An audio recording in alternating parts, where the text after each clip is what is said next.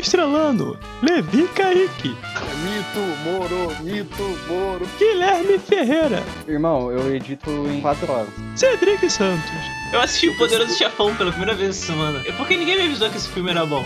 convidado especial Babu Santana, Ô Levi, beleza, irmão? Tamo junto, hein? atração musical Pericles.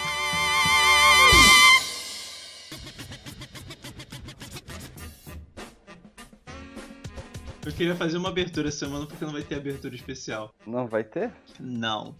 Essa não é uma semana feliz. A gente tá na quarta e essa já é a pior semana do ano. Os casos do João Pedro, particularmente, me, me atingiu muito, assim, porque. Tipo, ah, todos esses casos sempre me atingem, né? O da garota Agatha eu fiquei bem mal também. E principalmente o, o da garota Agatha, o que me deixou mais mal foi o pós, sabe? O pós-morte dela, todas as polêmicas envolvendo a polícia querendo entrar lá para poder pegar a bala, né? E depois o, as tretas no, no velório dela. Eu, falei, eu ficava pensando, tipo, essa mãe não consegue ter pai, sabe? Imagina, ela perdeu uma filha, criança, dessa forma, e ainda ela não consegue ter paz, a polícia enchendo o saco, Bolsonaro enchendo o saco, um monte de gente enchendo o saco, olha, tendo briga durante o velório, da, sabe? Imagina essa mãe, imagina a dor que essa mulher não tá sentindo e ter que passar por isso. Então isso me deixou bem mal, assim. É, o caso da Marielle é, me deixou bem mal, bem mal, porque eu tava num sarau quando aconteceu, e tava todo mundo feliz lá, e aí eu abri o celular, vi a notícia, eu que noticiei pra galera, e aí todo mundo ficou mal. Na hora que eu noticiei, uma mulher começou a chorar, inclusive, que ela conhecia a Marielle, então a gente, sabe, tipo, a gente sente é, demais essas coisas. E o caso do João Pedro, ah, pra mim foi o pior, é, assim, com relação a eu sentir, porque eu me envolvi, sabe? Porque o primo do menino marcou a gente na publicação para poder a gente divulgar, marcou um monte de gente para encontrar o menino. E a- o primeiro momento foi eu fiz um post e, e fui pro grupo avisar o pessoal. né? Tipo, pessoal, vocês puderem ajudar e tal, o que tá acontecendo. Aí a Tati comentou, né? o pessoal do do Twitter comentou. E, e aí a gente ficou na esperança, né, de, de, antes de dormir, eu tava mal, que eu falei, putz, nossa, velho, não consigo com essa merda desse país, vai dar ruim. Só que pra eu conseguir dormir, eu me enchi de esperança. Eu falei, não, vai encontrar amanhã. Olha só a tag, todo mundo comentando. Eu vi que o pessoal grande já tinha compartilhado. Eu falei assim, não, vai dar certo. Tipo, a polícia vai. vai a gente vai encontrar esse menino. Você confiou na polícia, Levi? Você confiou no trabalho Não. policial? Não, não no trabalho policial. Eu, eu acreditei que a pressão ia, ia, ia funcionar de alguma forma, sabe? Porque por mais que eles sejam que eles sejam esses filhos da puta, eles não querem que. Não fazia sentido nenhum eles é, não aparecerem com o menino se ele estivesse vivo, é, porque ia ser só uma, uma repercussão para eles, sabe? A ima- eles ficam, eles prezam pela imagem deles em alguns aspectos. Só quando não tem o que fazer, por exemplo, o menino morreu, não tem o que fazer. Mas se o menino estivesse vivo, eles iam aparecer. E a minha esperança era que o menino estava vivo. E aí eu fui dormir às 5 horas da manhã. Tipo, eu fiquei mal, aí eu tava conversando com, com a Karen de noite, aí eu fiquei mal, aí tipo, falei, ah, vamos se distrair, a gente ficou conversando sobre outras coisas. Aí deu 5 horas da manhã eu dormi. E aí eu fui acordar às 11 horas. Juro pra vocês, a primeira coisa que eu fiz foi pegar o celular pra poder ver se tinham achado o menino. E aí todo mundo falando que, que ele tava morto. E aí foi foda, porque, nossa, eu já tinha envolvido, tava com esperança, e aí veio essa notícia. E aí, pra completar, a primeira coisa que eu li na, na DM foi uma mensagem de, de um perfil que tinha sido criado em maio, ou seja, perfil criaram por agora, é, que o menino falava pronto, agora vocês têm um motivo perfeito para poder ficar falando mal da PM de novo, como vocês sempre fazem, seus bandos vitimistas. E aí eu falei, puta que pariu, mano. A gente acabou de perder uma criança de 14 anos. E vão transformar isso em politicagem. Dessa forma, sabe? De, de. Não da forma de. A gente tem que exigir das autoridades é, e, e fazer as coisas pararem de ser como são mas vai virar politicagem de vocês são vitimistas, não importa a cor dele. E aí eu comecei a ler um monte de mensagem desse tipo. Aí eu, caralho, velho, que merda, que merda desse, desse mundo. E aí vem político desonesto fazendo textão, sendo que nunca fez nada pela população negra. Enfim, aí começou a dar um monte de merda, eu comecei a ficar puto. Eu pensei em desistir várias vezes, desistir do que eu tava fazendo. Falei, cara, não, não vai dar. Não, não sei se eu vou conseguir. Não, não sei se eu sou forte, porque porra, tipo. Olha só, a gente é, é tipo, sem querendo ou não, na internet a gente acaba se tornando um alvo para esse tipo de gente, sabe? A gente que fala sobre questões raciais, para ele, para eles nós somos os militantes. Então a gente vira um alvo. Então toda essa, essa, essa sujeira, esse esgoto de gente relativizando esses casos, vem tudo pra gente. Vem tudo como comentário ofensivo pra gente, vem tudo nos, nos nossos posts. Teve uma hora que eu comecei a twittar, eu tava extremamente estressado, eu só tweetava e silenciava, tweetava e silenciava, tweetava e silenciava, não respondi ninguém, não curti nada, não vi nada, era só tweetar e silenciar, tweetar e silenciar.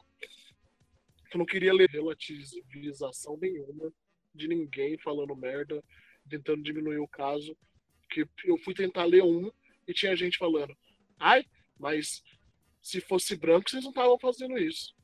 Ai, mas a cor não tem nada a ver. Porra, 75% das pessoas que morrem pela mão da polícia são pessoas negras, é 75%. Sabe, tipo, olha o número, não tem como vir falar que não tem cor, sabe? Esse negócio de bala perdida não é perdida, ela é encontrada em corpos de pessoas negras, não, sabe? 75% é um número muito alto para essa galera. É, achar que, que não tem cor. A pessoa negra no Brasil tem três, quase três vezes, 2,7 se eu não me engano, quase três vezes mais chances de morrer assassinado do que a pessoa branca. E a galera tem coragem ainda de falar que não tem cor. Quase três vezes mais chance. No 2019, 5.800 pessoas foram mortas pela polícia. 5.800 pessoas mortas pela polícia. E aí o pessoal, ah, mas polícia morre também. 150 policiais foram mortos. Eu não tô tentando porque morte é morte, não tô tentando diminuir porque é o número, mas eles estão muito mais matando do que morrendo.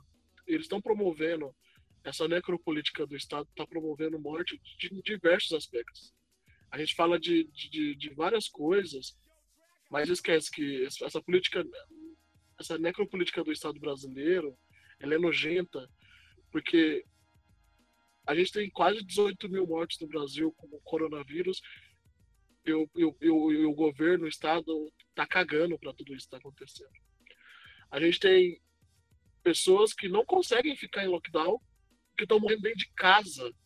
Duas, dois adolescentes morreram ontem. Um é adulto, 21 anos, o Iago César e o João Pedro. Duas pessoas morreram ontem que nós sabemos, que nós sabemos, que foram noticiadas, que se o primo do João Pedro não tivesse ido para a internet ontem, ninguém ia estar tá sabendo desse caso. A família ia estar tá lutando pelo mínimo de visibilidade, tentativa de justiça para poder alguma coisa ser feita no caso desse menino. Porque de 5.800 pessoas morreram no ano passado pelas mãos da polícia, quantas que nós ficamos sabendo? Sabe? Imagina o tanto de caso absurdo que não aconteceu e a gente nem sabendo fica. E a, e a nossa sociedade está anestesiada. Ontem, o caso da, da, da, menina Bel ficou nos trends até, até, eram até umas 11 horas da noite, estava nos trend topics. Porque Sim. é uma menina branca que estava na internet e beleza, é um problema, é uma problemática você ter uma menina que está sendo forçada e passando por situações de, de pressão psicológica para tra trabalho infantil. Sim, é um problema, não estou querendo diminuir esse problema. A gente está falando de um assassinato, tinha gente comparando um assassinato com o fato da menina estar tá sendo obrigada a continuar fazendo vídeo para a internet. E sabe, você vê uma relativização, uma normatização, parece que a nossa empatia é seletiva, parece que a gente não sente quando são corpos negros.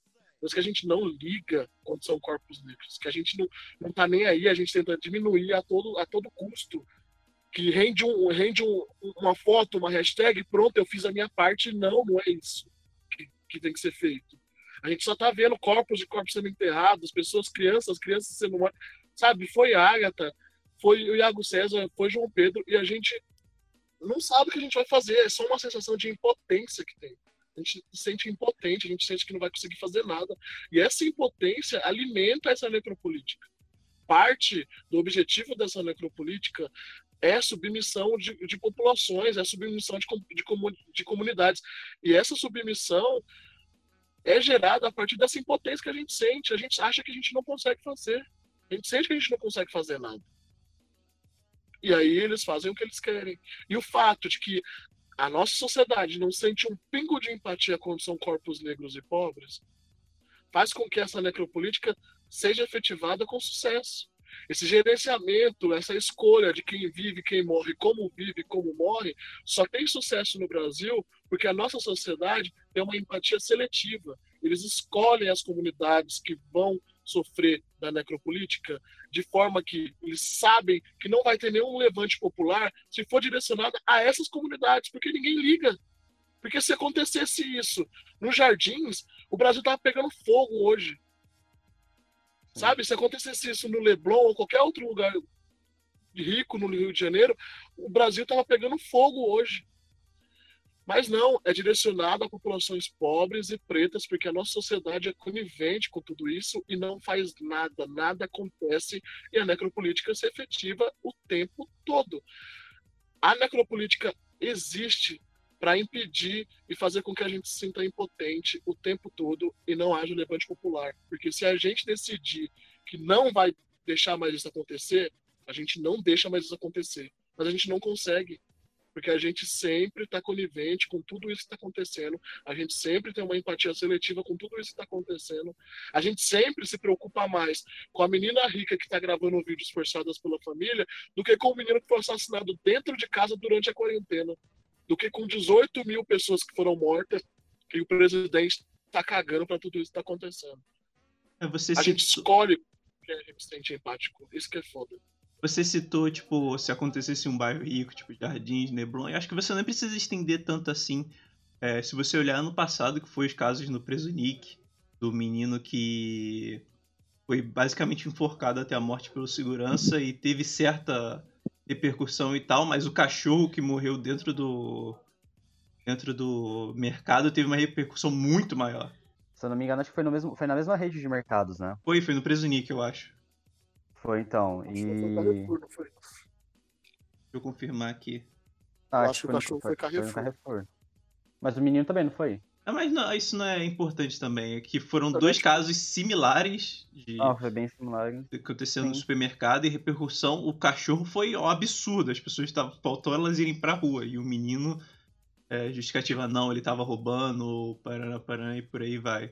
Como se você. Como se roubar somente, sei lá, um pacote de bolacha fosse uma justificativa para o segurança chegar e estrangular o moleque. A gente Também. existir já é justificativa pra gente morrer, ainda mais se ele tivesse roubado uma bolacha, porque esse povo, pessoal fala que não existe pena de morte, mas a partir do momento que as pessoas, quando alguém morre, questionam o motivo da morte desse jeito, pra mim tá bem claro que dependendo do que a pessoa fez, a pena de morte é tolerável.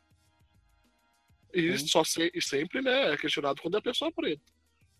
Tentaram associar o João Pedro ao crime ontem, e aí eu, eu tive que sair da internet, eu não tava aguentando mais ver esse tipo de coisa começaram a falar que o menino fazia parte do crime organizado. O menino dentro de casa levou um tiro, morreu. Sempre que tentam, né? Sempre que tem 14 essa. anos, velho. Sempre que tem esse discurso de que não, mas estava envolvido no crime, não tinha isso. Com a Marielle foi a mesma coisa, tentaram difamar a, a imagem dela, assim, tipo, de, um- de uma maneira absurda, assim. Até hoje tentam. Até hoje. O próprio presidente tá aí falando, ah, e o meu. E a minha tentativa de assassinato, que a PF já, acho, que semana passada, comprovou que o cara tava sozinho e tentando diminuir essa. essa. o assassinato dela, a execução da Maria. E é aquela coisa, você pega é, casos com pessoas brancas, você vê isso, tipo, é bem difícil. Isso. Porque eu só não falo que isso nunca, nunca aconteceu porque eu não tenho certeza, mas não acontece, né? Não, se acontecesse da maneira que acontece com a gente, a repercussão seria maior. Estaria vendo isso o dia todo na, na televisão, no jornal, nas redes sociais e. É isso. Não, só você lembrar que a polícia encontrou 117 fuzis dentro de uma casa no condomínio do no condomínio onde morava o Bolsonaro. Teve uma ação, a polícia encontrou lá 117 fuzis. Não foi disparado um tiro para encontrar 117 fuzis. Agora, para busca e apreensão de duas pessoas, eles mataram um menino, que a gente sabe, e teve todo esse problema e ainda não conseguiu apreender essas duas pessoas. Tem que ver isso também, porque, como você falou, o Primas chamou você e todo o Black Tweet, toda essa galera para trazer notoriedade ao caso, mas imagina alguém mais humilde que não entende redes sociais, que o filho ou alguém da família sumiu e não sabe o que fazer a respeito disso. Pode ter acontecido muito mais do que. Provavelmente aconteceram muito mais do que a gente sabe.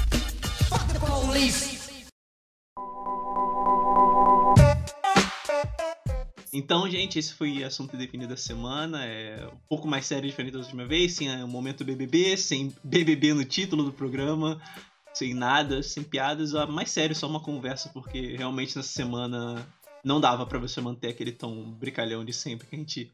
Geralmente eu e o Gui e o Levi, a gente tem até nossos momentos privados mesmo, não deu pra manter. E é isso. É... Siga nossas redes sociais.